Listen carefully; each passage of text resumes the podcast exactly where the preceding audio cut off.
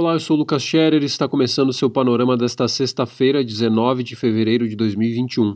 Assine e apoie o projeto em seupanorama.com.br. A Câmara dos Deputados vai decidir hoje, a partir das 5 horas da tarde, se mantém preso ou não o deputado Daniel Silveira, do PSL. O tema será votado em sessão plenária e serão necessários ao menos 257 votos para referendar o encarceramento determinado pelo Supremo Tribunal Federal. De acordo com a reportagem do Globo, mesmo aliados de Silveira contabilizam cerca de 300 votos a favor da continuidade da medida. O relator da matéria será o deputado Carlos Sampaio, do PSDB, que já se declarou favorável à punição. Daniel Silveira foi detido em flagrante na terça, depois de publicar vídeo em que defendeu medidas antidemocráticas, tais como a deposição dos membros do STF. Na próxima terça-feira, o deputado deve começar a responder a dois pedidos de cassação de mandato no Conselho de Ética da Câmara. Ontem, a Polícia Federal encontrou dois celulares na sala onde o parlamentar estava detido, reporta o UOL.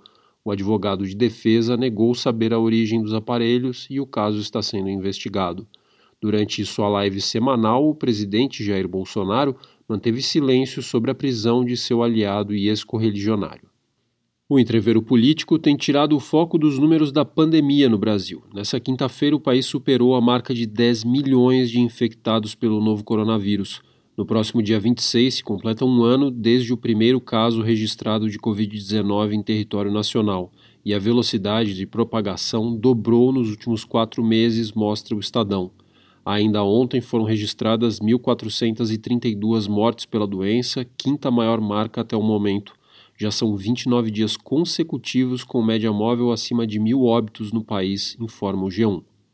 Sobre a imunização, 5.614.633 brasileiros já receberam ao menos a primeira dose da vacina contra a Covid-19, o que representa 2,65% da população brasileira.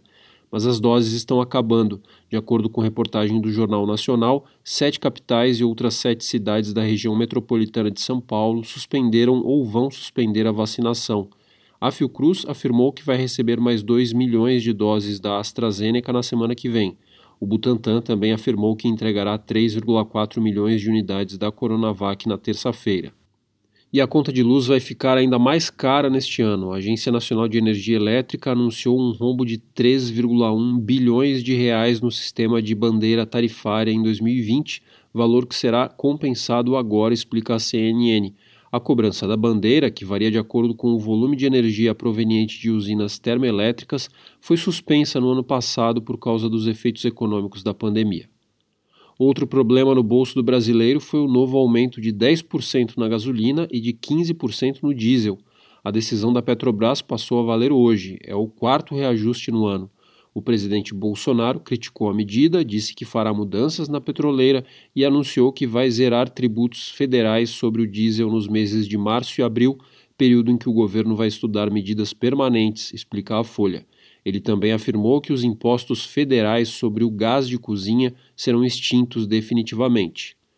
No Senado, um acordo vai levar à unificação das PECs emergencial e do Pacto Federativo para votação em plenário na quinta-feira. Os textos permitem o corte de gastos públicos. A aprovação da medida é parte de acerto com o governo para retomar o auxílio emergencial. Dentro da proposta de emenda à Constituição será incluída uma cláusula de calamidade que permitirá ao Planalto extrapolar o teto de gastos sem consequências judiciais, informa o UOL. E por falar em Senado, lembra do Chico Rodrigues do DEM? O senador que foi flagrado pela polícia com 30 mil reais na cueca em outubro, o STF o havia afastado das funções, mas a medida foi revista e Rodrigues retornou ao parlamento ontem, relata o Congresso em Foco. Ele é suspeito de desviar recursos destinados ao combate à pandemia. Longe daqui, mais um veículo não tripulado pousou em Marte ontem foi o robô sobre rodas norte-americano Perseverance. A missão principal do equipamento é tentar achar vida por lá. Esse é o quinto modelo que o país leva até o planeta vermelho, ressalta o UOL. Outras duas missões ativas estão em Marte no momento, uma chinesa e outra dos Emirados Árabes. Pelo Brasil, a Prefeitura de Assis Brasil, município do Acre, decretou estado de calamidade por causa de uma crise migratória. Cerca de 450 haitianos que buscaram socorro no Brasil há uma década agora tentam atravessar a fronteira com o Peru para seguir até o México e os Estados Unidos. O problema é que o governo peruano proibiu a entrada de estrangeiros vindos do Brasil durante a pandemia. Além da falta de estrutura para abrigar os haitianos, a situação oferece risco de propagação da Covid-19 no município de menos de 8 mil habitantes, reporta a Jovem Pan. E no mundo foi apresentado no Congresso dos Estados Unidos o projeto de lei do governo democrata que prevê a concessão de cidadania para a maioria dos cerca de 11 milhões de imigrantes ilegais no país. Promessa de campanha, a medida enfrenta resistência entre os parlamentares republicanos. O presidente Joe Biden admite fatiar a proposta para aprovar partes do texto menos polêmicas. Para agradar os opositores, a matéria inclui novas medidas de segurança na fronteira sul do país, destaca o Globo.